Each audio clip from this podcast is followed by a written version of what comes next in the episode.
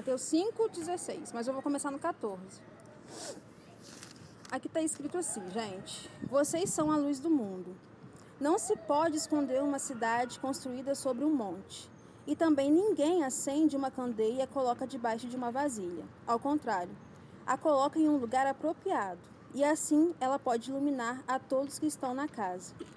Assim brilha sua luz. Assim brilha a luz de vocês diante de todos os homens, para que vejam as suas boas obras e glorifiquem ao Pai de vocês que está nos céus. Amém. É, aqui a gente vê um propósito do Senhor, né? A gente foi trabalhado sobre é, que a gente foi feito por um propósito. Nós somos feituras nas mãos do Senhor através do, da série de mensagens de poesias, a mão do poeta. E depois a gente foi direcionado para querer mergulhar cada vez mais nesse nível de profundidade na presença do Senhor. E tudo isso com um propósito, para se tornar um instrumento apto nas mãos do Senhor, para trabalhar para o reino dele. Esse é o propósito que gira ao redor das nossas vidas. O Senhor não nos redime, não nos limpa, não nos restaura para que a gente fique sentado e acomodado em um banco, se alimentando e ficando um crente farto e gordo que nunca expande, que não divide o que é o alimento que é produzido nele. A gente foi chamado para ser restaurado e depois ir para uma linha de frente trabalhar em nome do Senhor comodismo não está alinhado com ser, da, da, ser do ministério do Senhor. Ele te chamou para um movimento, para você colocar aquilo que você aprendeu para fora, para você alimentar outras pessoas que um dia estiveram naquela situação que você esteve, de fome, sedenta por alguma coisa, sedenta por um sal na sua vida, por uma luz na escuridão que, que, te, que te submergia. E aqui é bem claro isso, o Senhor nos instrui a sermos a luz que o mundo precisa a sermos essa luz que orienta, que estimula, que redireciona os passos que hoje estão tão assim complicados de seguir. A você lançar a luz em conceitos que parecem tão claros, de certo e errado, mas que o mundo está invertendo. Hoje o certo está errado e o errado está certo. É por isso que a gente precisa fazer resplandecer a luz de Cristo, colocar a luz de Cristo em movimento. A palavra nos adverte que ela não foi feita para colocar em um lugar escuro, para colocar em um lugar separado, escondido. Ele colocou a luz do Espírito Santo em você para você cumprir algum propósito. Agora você tem que descobrir qual é o propósito que ele quer de você. E ele não nada é por acaso. A gente já falou aqui várias vezes que as áreas que a gente mais sofre, que a gente sente mais dificuldade, geralmente é ela que vai te levar para você no campo ministerial. É ela que vai ser um campo ministerial para você. Afinal, você não sofreu tudo que você sofreu, não aprendeu tudo que você aprendeu. Se você se dispôs a aprender à toa, é para você aplicar aquele conhecimento, colocar em movimento aquele conhecimento. E aqui está escrito que essa luz ela vai brilhar através de uma coisa, de boas obras. Essa luz ela é manifesta através de uma, de uma coisa, ela se personifica, ela se solidifica através das, das boas obras que nós produzimos. Mas como que a gente pode produzir essa, essas boas obras?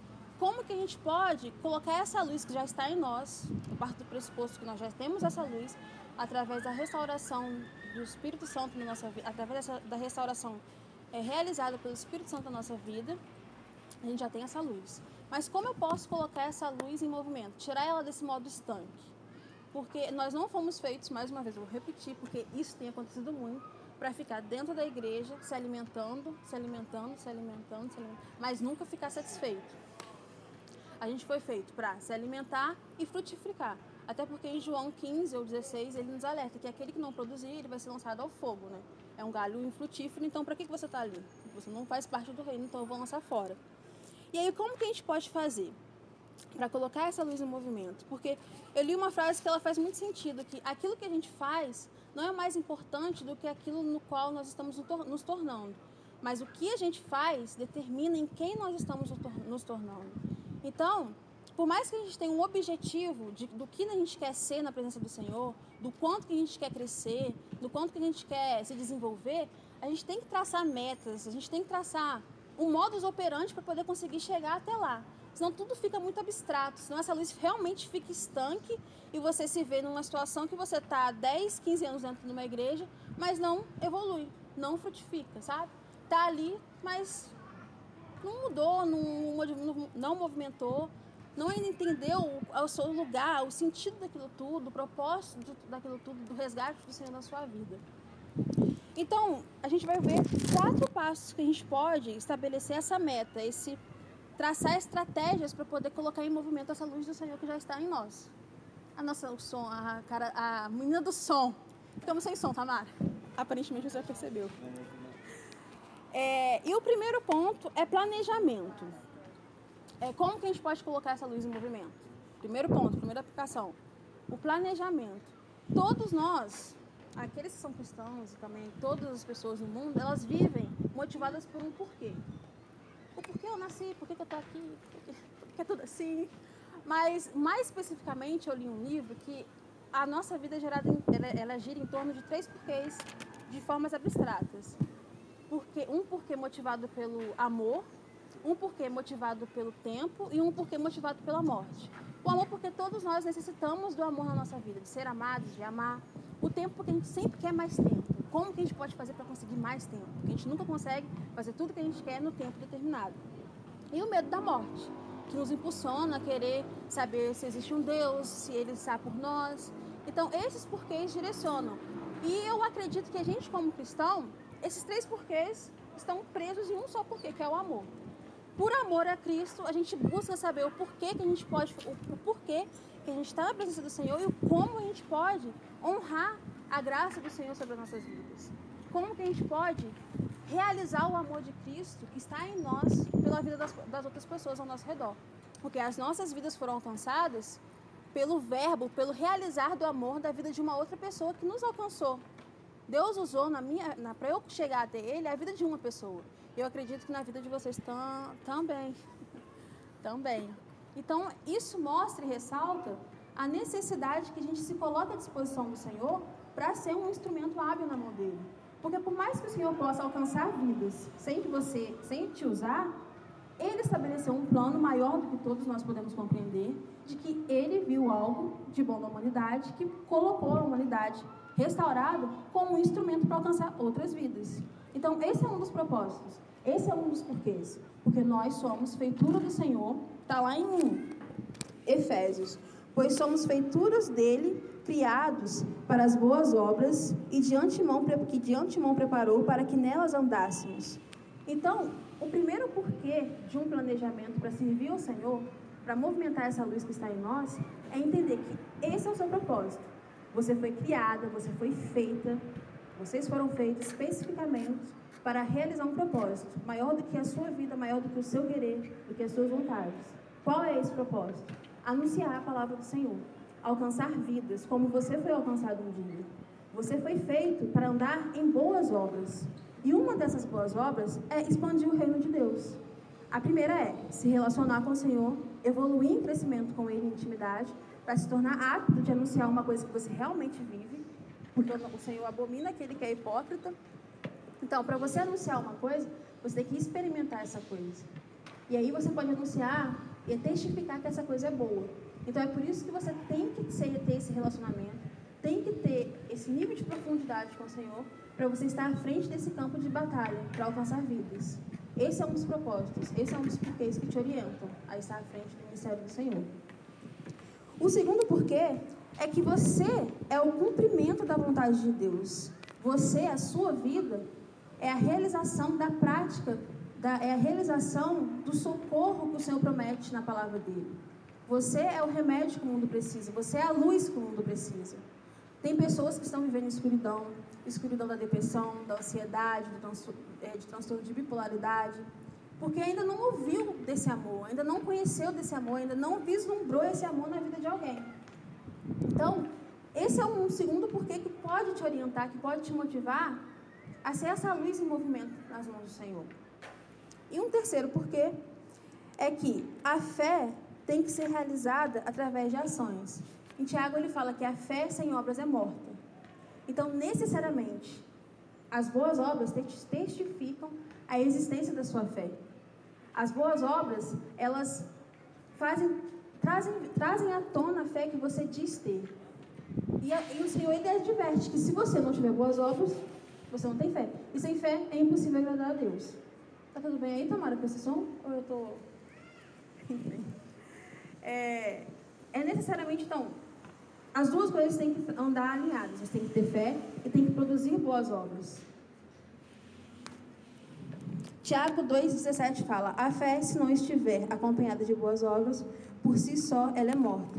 Então, esses três porquês orientam o seu planejamento para ser um revolucionário na frente, na frente dessa, nessa frente de guerra do Senhor. Porque você vai cumprir o propósito da sua vida, que é esse, anunciar o reino. Porque você vai estar realizando a palavra do Senhor. E porque você vai estar dando vida à sua fé. Você vai estar testificando a sua fé. Um segundo passo para você planejar e colocar essa luz em movimento é a organização, que inclui o como, onde, com o que, como eu posso fazer. Primeiro de tudo é que a gente tem que ser intencional, sabe, gente? A gente tem que não só ficar na abstratividade, nossa, porque, nossa, não, eu vou ser isso, eu vou ser aquilo, eu vou ser missionário, eu vou fora, vou viajar para um monte de lugares anunciando a palavra do Senhor, ou eu vou ser um profeta, ou vou ser um ministro da palavra do Senhor. Mas se tudo isso ficar só no imaginário, você não está realizando nada. Então você tem que ser intencional, você tem que querer e tem que se conscientizar de realizar. Para que aí você passe a, a, a propor estratégias de movimentar o reino do Senhor. Organização é tudo. E você se conscientizar e ser intencional, é aí um passo que você dá adiante para poder colocar isso em movimento, não ficar naquela forma estanque. Eu só queria, só poderia, e realmente realizar. 90% das pessoas elas ficam só nisso. Elas idealizam muito, mas não praticam nada, não realizam nada. Só 10% da população do Brasil consegue realizar o que intui fazer.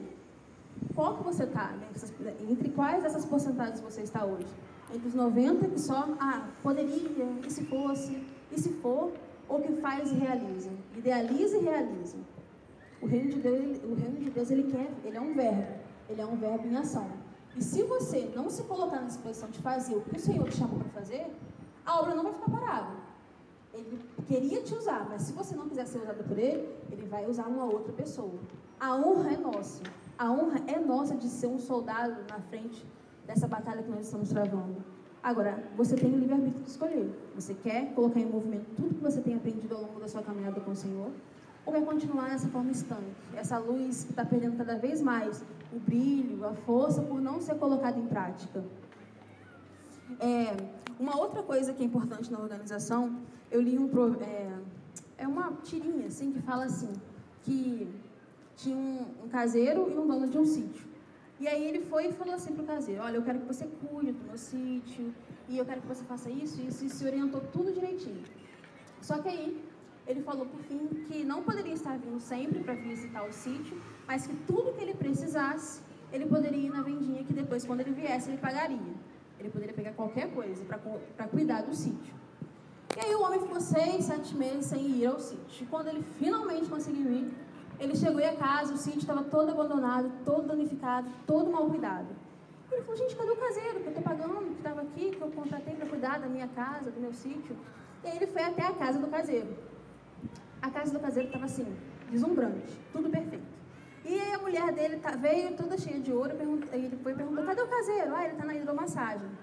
Ele foi e perguntou, cara, eu te pedi para cuidar do meu sítio, por que você não cuidou? E eu estou vendo que a sua casa está toda, toda ornamentada, o que, que é isso? Aí ele, ué, você disse que eu poderia pegar tudo que eu quisesse na venda, então eu peguei e apliquei na minha vida. Isso, o que, que isso quer dizer? O Senhor, ele nos, ele nos, ele nos chamou para cuidar do reino dele. Quando em João ele diz que tudo quanto quiseres me pedir, e pedir o meu nome, eu farei, não é tudo que você quiser para a sua vida eu farei. É tudo que você me pedir em prol do reino de Deus, para a expansão do reino de Deus, para alcançar outras vidas, eu farei. Porque isso está de acordo com a minha vontade. Mas eu não estou aqui para ser um, uma fada madrinha que vai atender a todos os seus desejos se você me pedir. Não. A liberalidade que eu te devo de pegar tudo que você precisar é para usar em prol do meu reino, não em prol da sua vida individualista. O reino de Deus ele é coletivo, ele não é individual. O Senhor ele não está aqui, a nossa existência ela não é em prol do nosso crescimento profissional, sentimental, familiar. Tudo que o Senhor atende nessas áreas é graça. Mas o, o foco da nossa vida aqui, o que gira em torno de tudo, é que a gente está aqui em prol de, do Senhor, em prol do propósito maior dele, que é alcançar vidas. Todo mais além disso é dádiva, dádiva graciosa de Deus, misericórdia do Senhor que ele atende por amor, mas esse não é o propósito principal. Então, a gente se conscientizar nisso é fundamental para que você não perca o vigor quando você está, estiver tentando movimentar essa luz que está em você. Porque muita gente para no meio do caminho porque vem com a ideia errônea de que se eu me colocar na disposição disso, do Senhor, Ele vai fazer tudo que eu quiser. Mas não é isso. Ele vai fazer tudo o que você quiser se estiver de acordo com o plano dele. Qual é o plano? Expandir o reino do Senhor. O mais é de acordo com a sua busca, é de acordo com os propósitos dele. Tem coisas que ele não vai te atender, porque ele não está alinhado com o que ele quer. Isso pode tirar da vontade dele, pode te diminuir no crescimento do, do, do, do Evangelho. Então, é importante, é basilar você entender que a sua vida, uma vez que você entende isso, que você é salvo em Cristo e que você reconhece a dádiva da, da salvação, da graça do Senhor, é que a sua vida já não é mais sua. A sua vida gira em torno do Senhor. Tudo mais da área particular é dádiva. Depende de muitas coisas. O principal é você deve viver direcionada para o reino de Deus. Um outro ponto para a gente poder saber como movimentar essa luz é a direção. É de onde veio o meu auxílio? É dom de Deus. Ele vai te direcionar, ele vai te encaminhar para os lugares que mais necessitam que essa luz chegue. Não é porque você é bonzinho, é bem intencionado. É isso que diferencia as boas obras de um crente das boas obras de um ímpio. Tem tanto ímpio que né, é filântropo, é, financia tantas coisas, tantas obras de caridade, e a gente fala, nossa, ele é tão bonzinho, ele vai para o céu. Não. Porque você ser bem intencionado não, não diminui a graça do Senhor. A graça do Senhor é o que basta. As boas obras testificam a fé, mas as boas obras não esvaziam a fé. As boas obras tornam a fé palpável, palpável para aqueles que necessitam do testemunho da sua fé. Mas é a fé e a graça que te bastam na salvação. Então, você entender que as boas obras que você vai realizar só são consideradas boas obras porque elas foram testificadas pelo sangue de Cristo, é que diferencia as suas boas obras das boas obras de um ímpio. É isso que diferencia e as tornam aceitáveis diante do Senhor. Porque você está consciente que você está fazendo, não é porque você tem algo de bom em você. A gente não sabe escolher nem querer adorar o Senhor, que é algo maravilhoso. Como é que a gente pode querer escolher ser bom para o próximo? Tanta gente tem dificuldade nos três é, princípios basilares, que é amar o Senhor sobre todas as coisas e ao seu próximo como a ti mesmo.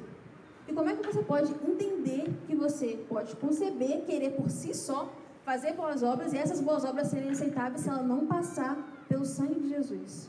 É só o sangue de Jesus que torna as boas obras, boas obras testificáveis diante do Senhor. Entender isso é basilar, é importante. E um outro ponto que direciona é que as boas obras, elas geram obediência à sua fé. Você não pode é, dizer que você acredita, que você pratica, que você está na dependência, na dispensação do Senhor, se você não realiza boas obras. Porque é uma coisa que está alinhada. O Senhor falou: se você a fé por si só, vazia, ela está morta. Se você não está realizando nada na sua vida, em prol do outro, em prol da coletividade, em prol do que o Senhor te chamou no seu chamado,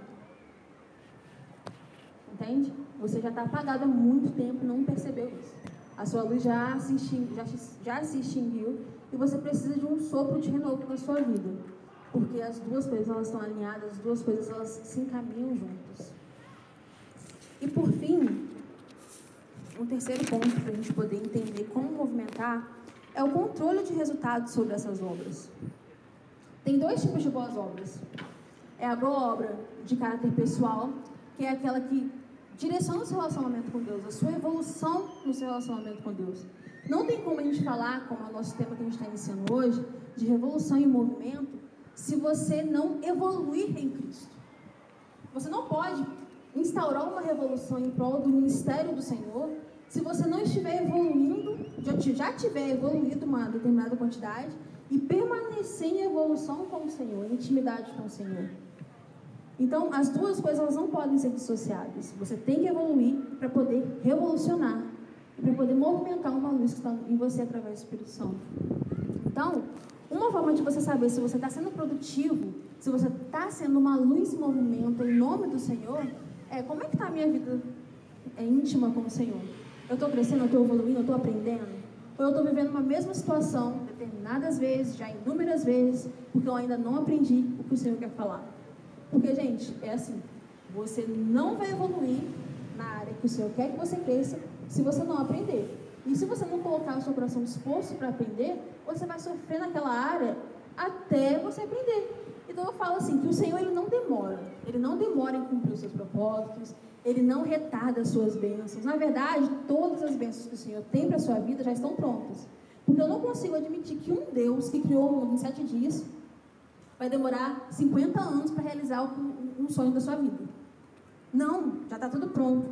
Meu pastor fala que as bênçãos do Senhor elas são como uma nuvem sobre as nossas cabeças, prontas para poderem ser, serem materializadas no mundo físico. No mundo espiritual já está tudo liberado. Só que para você transpor essa bênção do mundo espiritual para a física, depende de uma coisa. É se você querer e me obedecer, você comerá o melhor fruto dessa terra. Se você quiser e me obedecer. Então aí tem dois mandamentos, tem dois verbos. Eu tenho que querer, eu tenho que obedecer. Eu tenho que me dispor a aprender. Então, você tem que saber se você está crescendo, se você está evoluindo, você tem produzido essa luz, você tem movimentado essa luz. E o segundo ponto que a gente pode colocar como boa obra é a boa obra de caráter social. Eu falei isso no início. Você tem que entender que quando você se torna essa luz em movimento, você é o remédio que o Senhor promete.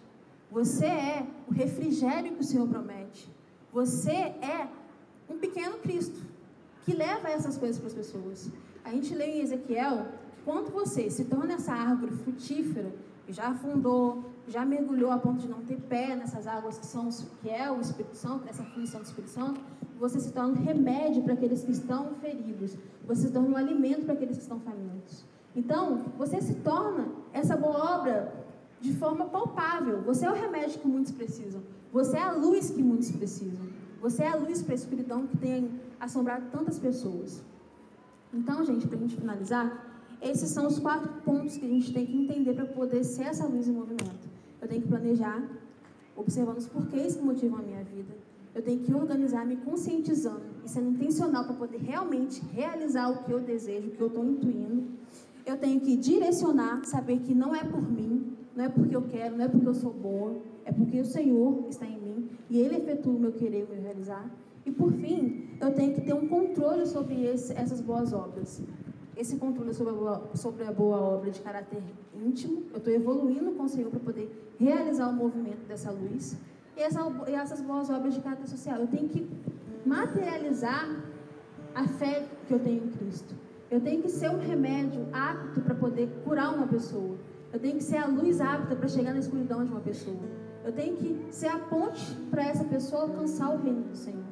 Esse é o propósito que move, que move as nossas vidas. É para isso que o Senhor te chamou para ser luz nesse mundo.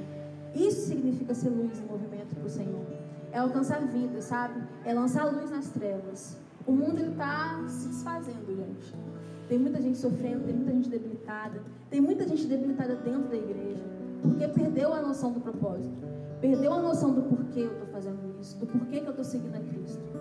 Gente segue a Cristo porque o que nós somos sem Cristo? É por amor, sabe?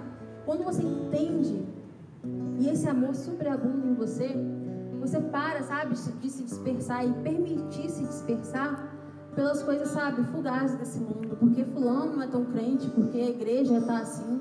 Cara, a igreja é feita de doentes. Eu sou uma dessas doentes. Está buscando a restauração diariamente. Eu não estou perfeita, eu não estou nem perto de ser perfeita. Só vou alcançar a perfeição na glória de Cristo. Mas eu entendi que eu estou nessa caminhada, que eu busco a Deus, que eu me disponibilizo para estar à frente dessa guerra do Senhor, porque o amor dele me alcançou. E sem esse amor, sabe, eu estaria, sei lá, muito apagada, muito na escuridão, muito perdida mesmo, sabe, sem solução. E um dia, alguém que se disponibilizou a ser uma luz em movimento me alcançou. Eu louvo a Deus pela vida dessa pessoa até hoje, porque se ela não tivesse se colocado na frente de guerra do Senhor para alcançar vidas, talvez eu não estaria aqui. Talvez eu já teria sido é, morta, tanto espiritualmente quanto física também. Então, que a gente possa entender é, que, a gente passa, que a gente faz parte de uma revolução. Essa revolução, ela está em movimento. Que você queira mesmo, sabe, se desgastar pelo Senhor, pela vida dos, nossos, dos seus irmãos. Porque alguém tomou essa, essa, esse propósito para a vida dele e você está aqui hoje através desse alguém. E você é importante para o reino do Senhor. Você tem que querer fazer parte disso. Porque fazer parte disso é a maior dádiva das nossas vidas. Amém? E assim, o que eu posso propor para vocês, eu não sou tão boa quanto o André, quanto a aplicação prática das palavras, mas eu queria que vocês pensassem assim na área do chamado de vocês. Um dom, um talento que às vezes você tem enterrado, que está parado, que está estanque, que não está sendo uma luz em movimento. E coloque em prática essa semana, sabe? O Senhor está sedento por pessoas dispostas a serem os verdadeiros adoradores. E verdadeiro adorador não é só aquele que levanta a mão no culto e se derrama aos pés do Senhor e chora e grita. Não, isso é um desdobramento. Mas o principal que define um verdadeiro adorador é aquele que atende ao chamado. Que atende ao chamado, que evolui no seu chamado, que se manifesta no seu chamado, que verdadeiramente é uma luz em movimento em prol do Senhor. Então que você pense nessa área, que você coloque em aplicação e traga pra gente um testemunho semana que vem do que você fez, do que você realizou através da sua fé e transformou em uma boa obra pelo Senhor. Amém? E um outro desafio, ah, tenho dois, eu tenho cinco, eu tenho dois. É o, mas na verdade é dele esse, então nem tem graça. É o desafio pra gente fazer o devocional 180 graus. Tá no YouTube, no canal do Movimento RJ, é só você procurar. E ele está propondo que a gente faça esse devocional a partir de hoje, começando a partir de hoje ou a partir de amanhã, a partir de amanhã. A partir de amanhã, até o fim dessa série de mensagens. São quantas mensagens, você lembra, Tamara? Acho que são 27. Dura 27 dias. De, é, de 27 dias, de acordo com a duração do nosso, nosso tema, dessa série de mensagens. É, movimento, revolução em movimento. Então, que a gente possa fazer essas duas coisas e trazer semana que vem. Experiências, testemunhos, ok? Agora eu vou orar pela gente, pra gente terminar. Alguém quer alguma oração específica? Alguma coisa? Meu Deus, obrigada, Pai. Obrigada pela tua presença, obrigada pelo que o Senhor fez, pelo que o Senhor falou. Meu Deus, nós planejamos tantas coisas, Pai, mas o Senhor que direciona, é o Senhor que organiza, é o Senhor que determina como tudo deve ser, como tudo deve ser direcionado, Pai. Meu Deus, a tua palavra ela diz que ela nunca volta vazia. E eu creio nisso, Deus. Não importa se não saiu como planejado, se algumas coisas falharam, mas a tua palavra nunca falha, Pai. Obrigada por essa certeza, por essa convicção. Obrigada pela tua presença aqui através da minha vida, dos meus irmãos. Obrigada pelos corações sedentos por te ouvir. Eu te peço, meu Deus, instaure neles, meu Deus, no coração deles o querer, o querer fazer parte dessa revolução em movimento, Pai. Mas, Deus, como somos tão debilitados, meu Deus, que a gente possa evoluir nesse querer para a gente poder realizar esse querer, Deus. Nos dê força onde há fraqueza, Pai. Nos dê determinação onde há falta de foco, meu Deus. Nos restaure um coração, meu Deus, disposto, forte em Ti, para poder ser o que o Senhor precisa e determinou que nós fôssemos, Deus. Há tantas pessoas, Pai, esperando pelas nossas vidas para que a gente chegue até elas, meu Deus. Tantas pessoas desesperadas por um abraço, por um olhar, por um afago, por uma palavra, meu Deus. Ó oh, Senhor Jesus, o Senhor está aqui, o Senhor está disposto a distribuir os seus talentos, os seus dons. Que a gente esteja apto a receber tudo isso e a se colocar, Pai, na sua dispensação para alcançar essas vidas, meu Deus. Nos capacite, meu Deus, e tudo aquilo que nos prende, Pai, que tem evitado o nosso evoluir, seja repreendido em nome de Jesus, meu Deus. Que essa série de mensagens, meu Deus, nos transforme, Pai. Que faça com que a gente dê um giro realmente de 180 graus daquilo que a gente fazia de errado para fazer o que é certo, meu Deus, em nome de Jesus. Que o Senhor esteja à frente, nos orientando, guardando a todos nós, meu Deus, no fim de semana, no início dessa semana que vai vir. Que a sua luz resplandeça sobre nossas vidas, em nome de Jesus. Amém.